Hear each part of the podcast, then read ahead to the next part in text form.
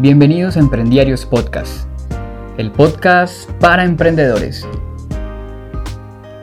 Hoy tendremos una charla con Oscar Vázquez, ingeniero electrónico, caleño y uno de los mejores consultores empresariales en Colombia.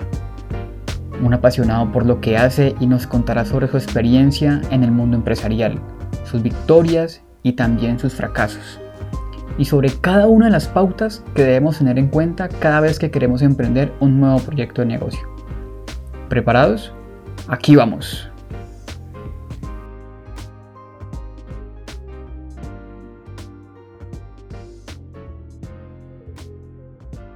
Bueno, amanecemos hoy con un clima delicioso acá en la ciudad de Cali. No sé cómo estés allá en Jamundí, Oscar, pero acá en Cali amanecimos con un frío delicioso, ya me tomé mi café, ya hice mi ejercicio y, nada, estoy recontralisto para hablar, para hablar con vos. Primero preguntarte cómo estás y segundo decirte muchísimas gracias por este espacio, sé que va a ser un espacio súper ganador para la gente que nos escuche. Entonces, bueno, ¿cómo estás y cómo amaneciste hoy, primero que todo?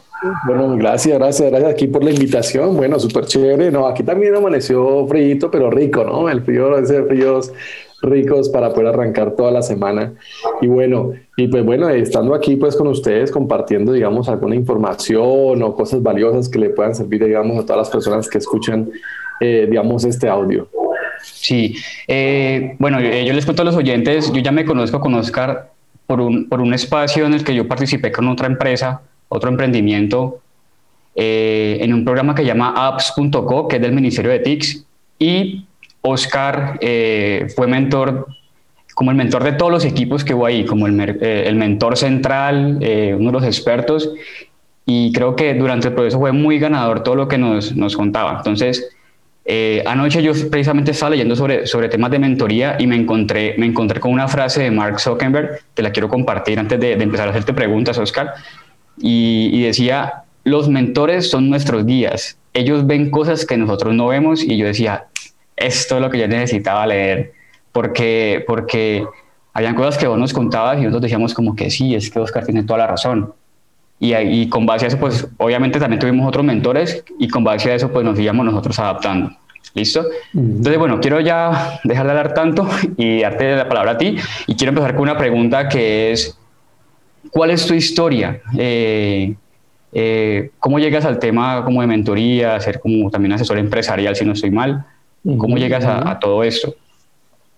Bueno, bueno, listo, pues eso hace más ratico, ¿no? 15 años más o menos, ya llevamos en esto, ya, ya, eh, digamos, llevamos un tiempo apoyando diferentes, diferentes empresas, emprendimientos, compañías y también desarrollando empresas, también no solamente del lado, pues, digamos, del que acompaña, sino también del lado, también de hacer la gestión misma, porque no hay nada como la coherencia, ¿no? Mira, digamos que va a ser un poquito como corta la, la historia. La historia inicia es precisamente en que yo comencé desarrollando empresas, ¿sí?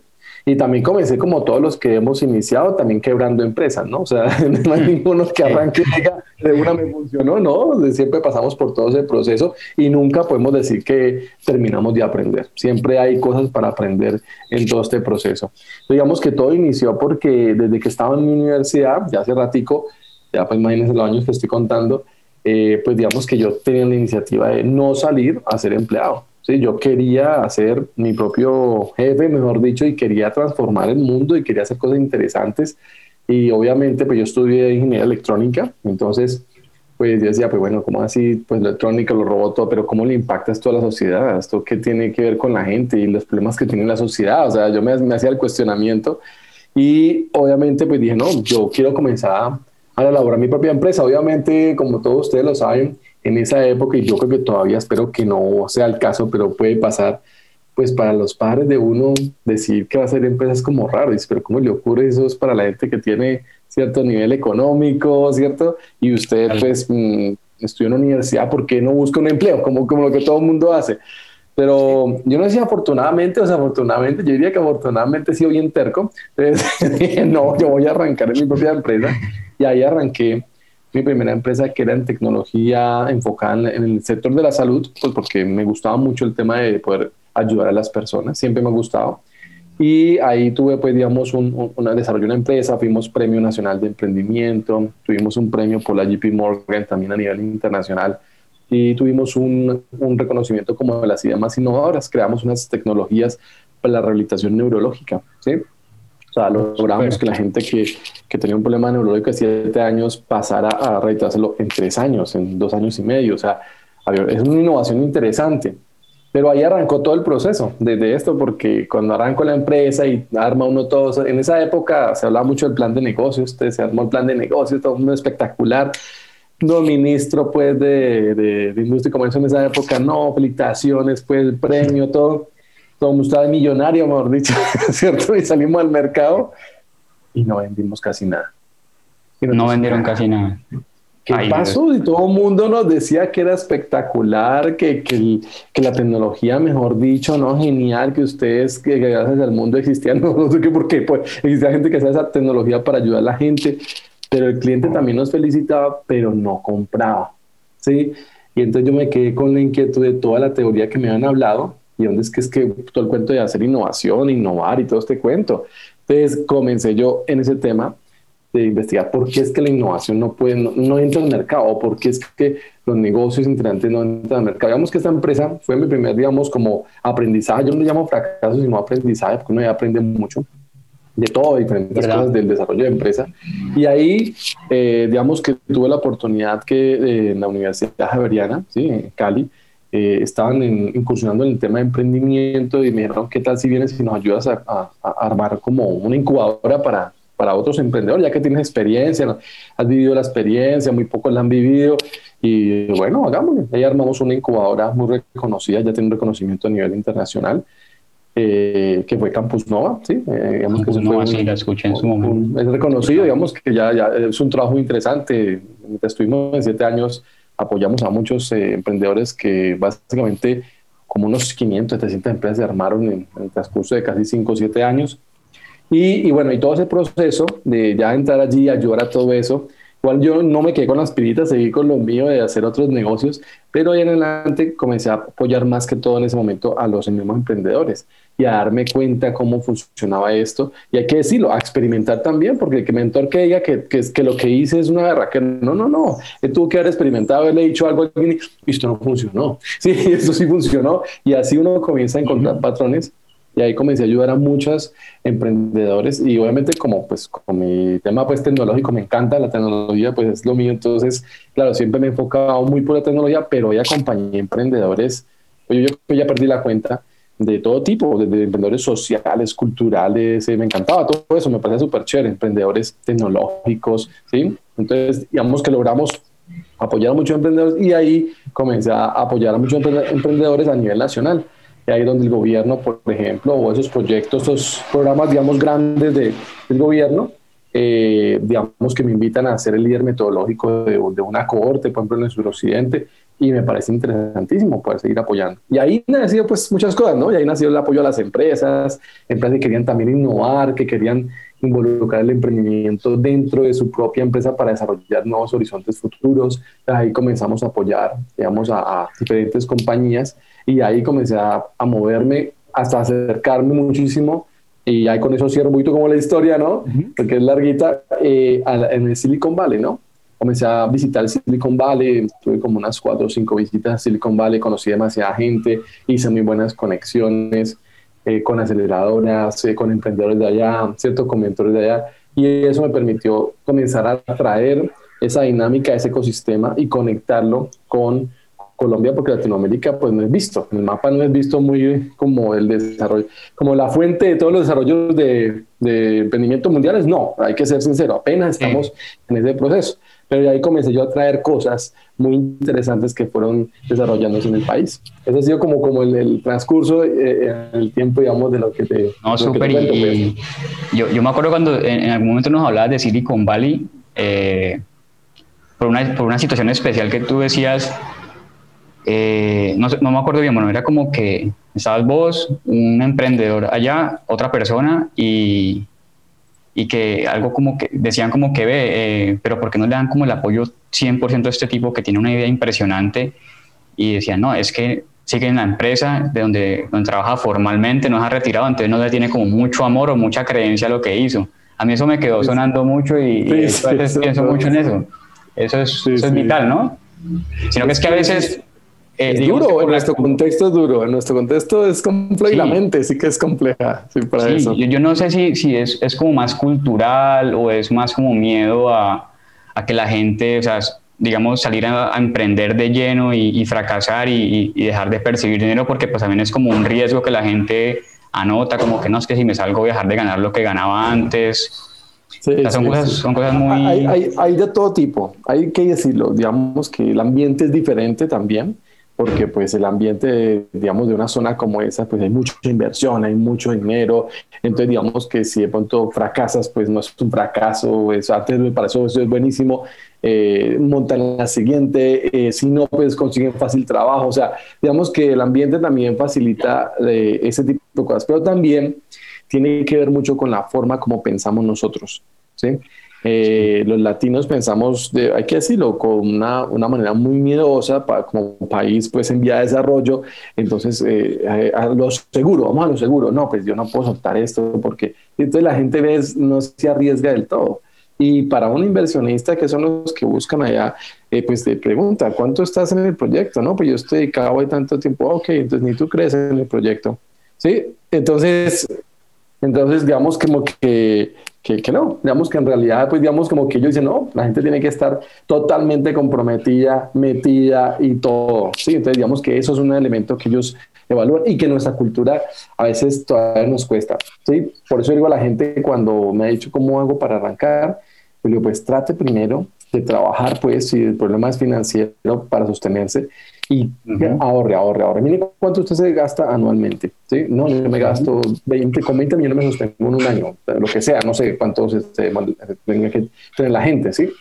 Listo, pues ahorre 20. Cuando ya los tenga, listo, tomen pues el salto, pero dedíquese, dedíquese. Diga, en un año tengo que lograr esto. Pero tiene por lo menos la plata de sostenibilidad. Entonces no está compensando en ese tema, porque hay que decirlo, cuando tenemos ese eso en la mente de que, ay, me falta la plata, me falta la plata para esto, eso acoarta la creatividad. La gente no se siente libre para pensar. Eso también influye, influye muchísimo. Correcto, ¿no? Eso es, eso es un tema, eso es un tema bastante, sí, muy, muy cultural y, también lo que dice, las diferencias de contexto de ambas partes, ¿no?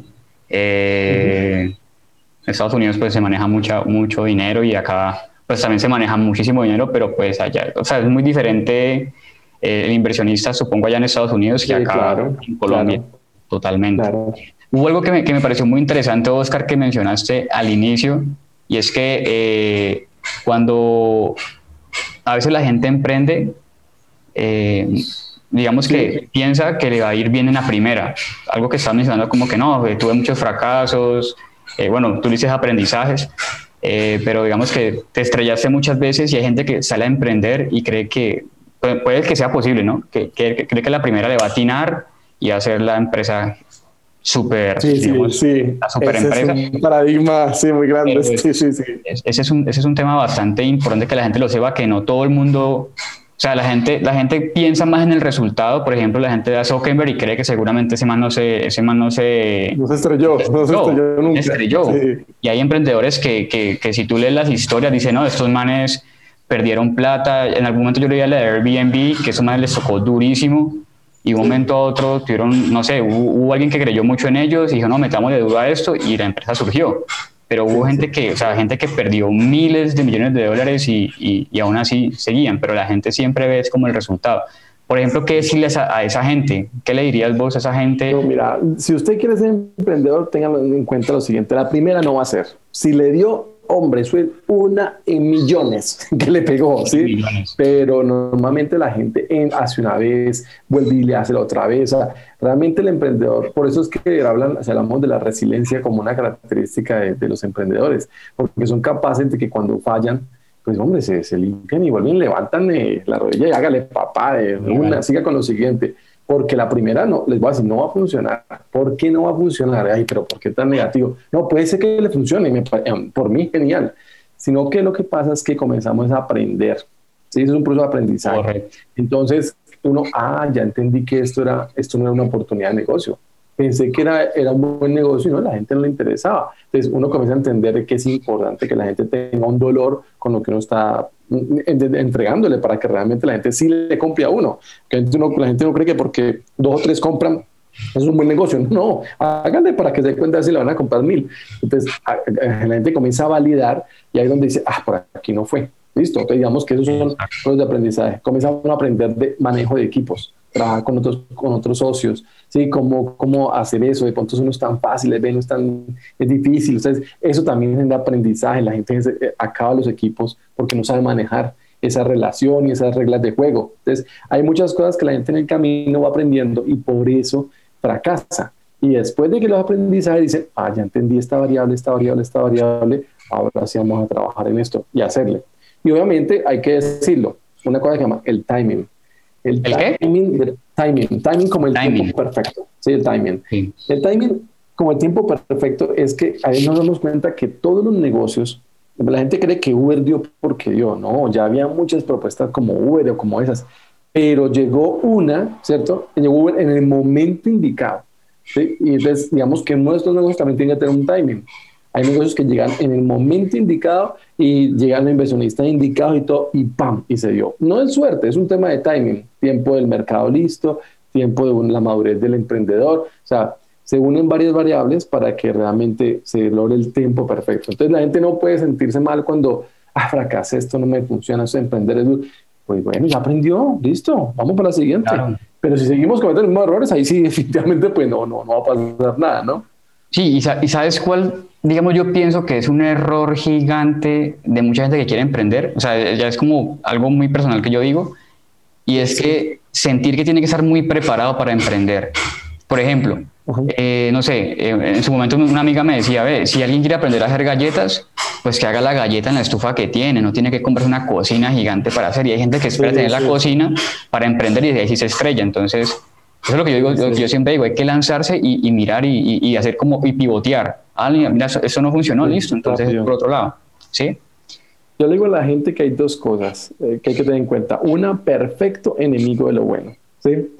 Uno cree que, que, todo tiene que ser perfecto. No, es imposible que sea perfecto, o sea, arranque, ¿cierto? Y lo segundo es ponga su mente en, en, en, un modo experimento, porque es que a veces cuando ponemos la mente en el modo ay Dios mío, ojalá esto funcione, no, pero usted dice, ¿qué carajo estoy experimentando? Cuando pongo la, mente en el modo experimento, entonces yo digo, vamos a experimentar todo lo que yo haga un experimento. Vamos a hacer esto, ve, no funcionó, la gente no lo compró, bueno, entonces ya, experimento no funcionó, vamos a hacer otro.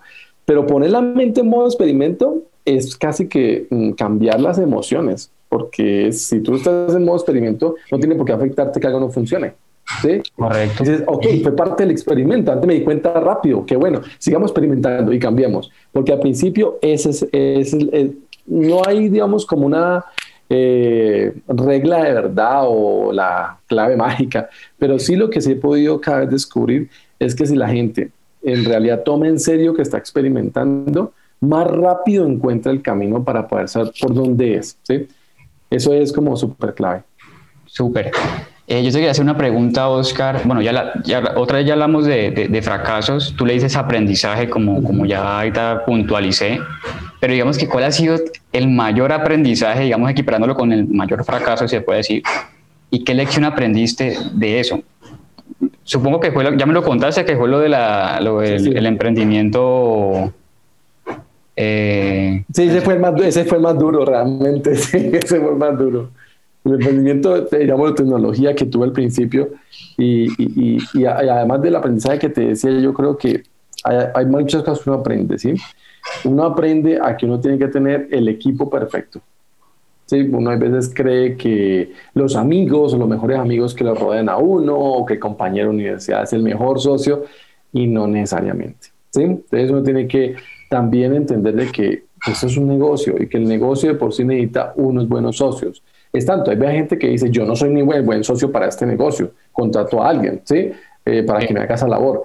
Pero en el caso de sociedad o de trabajo en equipo, eh, aprender las reglas claras desde el principio. A veces uno no es tan claro. No, bueno, sí, trabajemos y que no, vamos ganando. No, no, no, no. Uno tiene que tener reglas claras hasta yo le digo a la gente documentos escritos, firmados, listo, no tienen que ir pues, a autenticarlo en la notaría, pero, o a alguna notaría, sino que realmente pues eh, que haya un documento que diga las reglas claras, tiempo de dedicación, si tú te vas a dedicar tanto tiempo, tanto porcentaje tienes, porque cuando no hay plata pues todo es color de rosa, pero cuando comienza a ver el dinero o los problemas de dinero, ahí sí todo el mundo comienza a tener diferentes perspectivas. Entonces, la claridad de trabajar bien con, los, con, con sus socios y de escogerlos muy bien y saberle decir a un socio, mira, yo no quiero trabajar contigo porque pues creo que no somos buena sociedad, o no tienes tiempo, eh, no, no estás logrando los resultados que queremos, eh, yo voy a otro ritmo, lo que sea, ¿cierto? o tenemos diferentes miradas, es bueno que esté súper claro. Eso es un aprendizaje súper poderoso. Y lo otro es irse al, al mercado con cosas que la gente necesite ves que se imagina, pues esto es una super idea y bueno, usted puede crear una necesidad, pero dígame que usted en su bolsillo tiene por lo menos unos 500 millones de pesos, en pesos colombianos más o menos unos 250 eh, mil dólares. ¿Para qué? Pues para poder promocionarlo y que todo el mundo dé cuenta. Porque la gente dice, ay, tan chévere gente que montó esa empresa. Sí, pero detrás tenía un banco o tenía un, un, un, inversionista que le puso todo el dinero, o los papás mismos le pusieron todo el dinero, o familiares, y ahí uno dice, ay, mira, tan chévere, sí, pero es que eso no lo tiene todo el mundo. Entonces, si usted no va a crear una necesidad, busque algo que realmente sea un dolor. No se ponga a armar cosas que no se, la gente no necesita. ¿Qué nos pasó a nosotros? Nos imaginamos una tecnología súper adelantada, nos adelantamos en el tiempo y la gente no necesitaba eso todavía. La gente lo que necesitaba era algo muy sencillo y nosotros podemos hacer algo muy sofisticado. Entonces, es entender bien la necesidad del cliente y ofrecerles lo que ellos necesitan, ¿no? enfocarse en eso, en lo que más les duele, en lo que pagarían lo que fueran por poder que les solucionaran ese problema. Esa es una clave, son de aprendizajes claves que yo entendí en ese y en muchos que también uno también ha fracasado, ¿no? Sí, o sea que ustedes, ustedes en ese momento, digamos que para, terminar ese, ese punto, sea, eh, hicieron algo que para ustedes funcionaba, iba a funcionar bien, pero no sabían si para el cliente iba a ser eh, la machera, pues, por decirlo así. Exacto, eh, por eso hay que crear, hay que co-crear con el cliente. Nosotros hicimos el error que cometen muchos emprendedores, porque estamos hablando hace mucho rato, ya creo que hoy en día la gente minimiza ese error. Nos pudimos desarrollar una tecnología, tuvimos de referencia solamente a un, a un cliente o dos que nos daban la información y, la hicimos completa, una cosa espectacular. y cuando salimos, pues no era todo lo que necesitaban. Y dijimos, carajo, nos matamos como unos siete meses desarrollando. Y cierto, y esto no lo necesitaba la gente como pensábamos. Entonces, al final, pues eso es lo que pasaba. Y pues la gente también no estaba dispuesta a pagar por eso. Porque es que hay un elemento entre líneas que se llama la intención de compra puede ser que la gente diga, uy, ese es un problema tremendo. Sí, eh, sí, no, a mí me duele ese problema y ojalá alguien me lo solucione. Y no, yo pagaría por lo que fuera. Hasta ahí todo bien. Y, con ese discurso uno dice, vamos por buen camino. Pero venga, le falta un detallito, intención de compra, que es capaz de meter la mano en el bolsillo del cliente y pasársela para comprar eso. Porque muchos tienen buenas ideas, con buenos problemas, la gente le interesa, pero la gente no tiene la intención de pagar por eso. Este, si no hay intención de compra, tampoco hay negocio, porque hay buenas ideas, buenas soluciones, pero la gente no está dispuesta a pagar por eso. Quieren que se lo den gratis o de pronto todavía no le parece que vale la pena. Es ahí arranca otro elemento que es la intención de compra. La intención de compra. Oscar, y bueno, ya, yendo un poquito más allá, digamos, ya es como más personal, de, tus hábitos personales. Eh, ¿Cuáles son los libros que le recomendarías a la gente? No sé si, si sos buen lector, eh, o te gusta más escuchar podcast, porque es que... Eh, eh, sí, ese, tema como de, de, la lectura uno siempre lo escucha. El que ha estado, por ejemplo, en un multinivel, allá el coach que para, le habla de lea libros. El que va a otra cosa de emprendimiento, le dicen, leas este libro.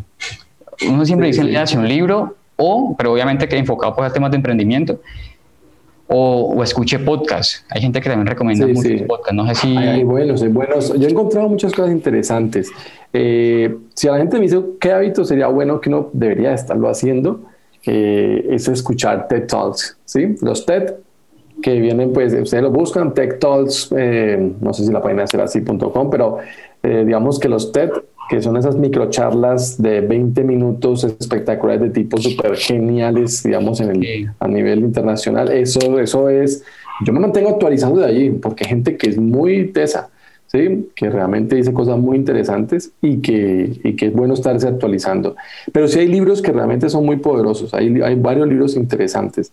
En esa búsqueda, yo he leído mucho, he leído muchos libros de, de, desarrollo de empresas, creo que yo fui de los primeros en Colombia que leí el, el, libro que ya todo el mundo se ha leído, que es el libro de, de del Canvas, ¿cierto? del Business Model Canvas. Yo, apenas el libro había salido, recién salido del horno, eh, pues yo me di cuenta porque tenía conexiones y me, lo traje y, y la, gente dice y la gente decía, ¿qué es eso? Nadie entendía hasta que ya después se volvió súper popular. Entonces, digamos que ese libro, hay libros ya muy, muy básicos como ese, que ya, ya hoy en día es básico, ¿no? Eh, pero hay otros libros que de pronto le dicen a uno otras claves interesantes. Por ejemplo, hay un libro que a mí me gustó muchísimo que es El modelo de Google, ¿sí? Así se llama el modelo de Google. Y enseña cómo una compañía de ese nivel le dice unas pautas y claves de cómo crear una cultura interesante dentro de la empresa con los equipos que uno tiene. Entonces, eh, tiene pautas bien interesantes. Entonces me dice, yo quiero saber cómo trabajar con mi equipo para, porque ya estamos creciendo y, y que, cómo hago, armo una buena cultura. Yo le hace el modelo de Google. Es, un, es excelente, dice técnicas súper claves. Ese libro fue alguien que trabajó con Google, entendió su cultura y la copió, sí, en un libro. Entonces es interesante. Pero hay otros libros en términos de, de, innovación, porque uno lo que quiere apostarles a hacer cosas innovadoras. Hay uno que marcó mucho que se llamaba de Zero to One, ¿sí? de cero a uno. ¿sí? No me ahorita como, como exactamente el autor, pero es muy conocido el nombre y esta persona explica muy interesante las posibilidades de escalar, ¿cierto? Y de cómo eh, los negocios pueden, digamos, avanzar en el proceso. Hay otros dos de pronto que, que recomendaría ahí como adicionales, eh, que son buenos, también me han gustado mucho, que es el, el, crossing de crash, ¿sí? Que es como saltando el vacío, pues, que existe. Ese crossing de, de crash es muy interesante porque eh, explica cómo, los, cómo las innovaciones no resultan y qué lo que y cuáles son los factores por los cuales uno sí podría lograr una innovación salte ese, ese abismo que hay que muchas en ellas se caen y ya no vuelven a aparecer. Y hay un clásico que me gusta mucho que la gente si me pregunta en términos de, de, cómo aprendo a trabajar, a, a, crecer rápido el negocio, entender bien cómo es, es del maestro pues, de todo este mundo, que para mí es un maestro de todos los otros que han salido, que es Steve Blank. Steve Blank ha escrito libros muy interesantes y el que más me ha gustado a mí es el desarrollando clientes, Customer Development, es desarrollando clientes y es bien interesante las técnicas como él explica cómo uno se da cuenta cómo entender los clientes, cómo desarrollarlos, cómo ir creciendo con ellos. Yo diría que esos libros son, son interesantes como para tenerlos ahí en la lista. No, y se escuchan súper, súper poderosos. Yo creo que, que, que, ya los tengo en el radar también para leerlos, porque a mí, digamos que yo soy un lector, me gusta mucho leer y me gusta mucho ese tipo de libros que, que me aporten y que yo pueda ir a mis equipos, mira, podemos hacer esto, podemos hacer lo otro. Y mira que también es súper importante que las personas que lo rodean a uno, en este caso llamamos los socios, los, los, los compañeros de trabajo, también tengan como ese hábito. Yo, yo tengo la fortuna de que tengo compañeros que leen mucho y me dicen, no, mira, podemos implementar esto, podemos implementar lo otro, ¿no? Mira, sí, tengo uno, uno, de mis compañeros acá en, en, Emprendiarios, Esteban, él, o sea, ese man es disciplinado incluso con los podcasts, él todos los días escucha podcasts y, y él les, les, gusta escuchar podcasts de Estados Unidos, de gente de, de Estados Unidos que también es súper tesa y siempre trae una idea nueva, siempre trae una idea nueva y, y, y siempre digamos que, que, hemos ido moldeando la idea de Emprendiarios a raíz de muchas cosas que él escucha ya. Entonces es súper interesante que, que, sí, también tengamos como socios, digamos, no solamente es emprender y empezar a hacer y volvernos unas máquinas, sino que también empezar a absorber de otros lados, de otros expertos que, que nos, nos permitan pues ir un poquito más allá.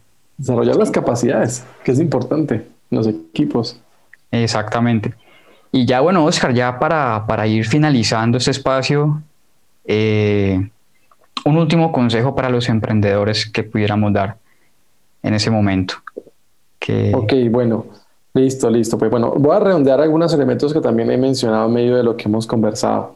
Un primer elemento, y hay que decirlo, es, pues usted tiene que buscar un buen, una buen, un buen negocio, una buena oportunidad. A veces hay gente que se encasilla en un negocio porque le parece genial, se enamoran de él y uno los ve y cada vez que los encuentra, no, ¿qué hubo? ¿Cómo van? Bien, no, no, ahí creciendo. ¿Y cuánto están vendiendo? No, pues eh, un poquitico más del año anterior, pero ahí vamos. Y dice, no, pues ahí no van. O sea, pues están siendo un zombie. Como empresas están siendo un zombie. Hay empresas zombies que se quedan vendiendo 30 millones al año y creen que son buenísimos. No, son zombies. Siguen ahí quieticos y no están moviendo, ¿sí? Entonces, realmente sí es una, es una recomendación es encuentren verdaderamente una oportunidad que casi que la gente le haga fila para comprar. O sea, eh, eh, tener la búsqueda de algo que la gente se lo quiera arrebatar. Entonces, hay que configurar lo que se necesite para que la gente diga, ¿dónde está eso? Lo necesito. ¿sí? Eso es súper importante para que no haya un desgaste tanto en, en conseguir clientes en que la, convencer a la gente y no que la gente misma está lista y preparada. Hoy en día es más difícil porque hay mucha cosa ya lista, pero pues realmente siempre va a haber oportunidad. Y lo otro, recomendación ahí les sumo, recogiendo un poquito lo que hemos hablado, hazme buenos equipos. Buenos equipos. Si va a trabajar con alguien, eh, arme buenos equipos. No es fácil trabajar con otras personas, pero arme buenos equipos de trabajo, que es importante. Reglas claras, ¿cierto? Y lo otro también que recojo allí es ponga su mente en un modelo, en modo experimento cuando va a arrancar. Que ponga su mente en modo experimento y como va a experimentar, pues lo que les decía, pues si el tema es de dinero, pues ahorre para sostenerse un año y ponga su mente en modo experimento y hágale y comience a experimentar, experimentar una forma la otra, un cliente, otro tipo de cliente, otro tipo de cliente, una forma para poder darse la oportunidad de encontrar el camino verdadero por donde es. ¿sí? Y obviamente, si usted cree en lo que está haciendo, pues que sea coherente con sus hechos. Porque a veces la gente dice, no, yo creo en eso. ¿Y, y cada cuánto le trabajas al negocio? No, una hora diaria dicen, no, pues, ahí no está creyendo un carajo, ¿sí? Entonces digo, bueno, ustedes, si usted cree en lo que está haciendo, tiene que dedicarle. Y esto no es fácil. Nadie va a decir que emprender es fácil, ni que esto usted hizo dos coitas y le salió.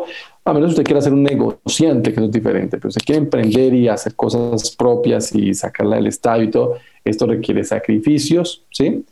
Importantes. Y cierro con la última, y es trate de desarrollar cada vez más un capital relacional muy bueno. O sea, conozca gente, o sea, eh, los negocios, se los digo, es de relaciones, ¿sí?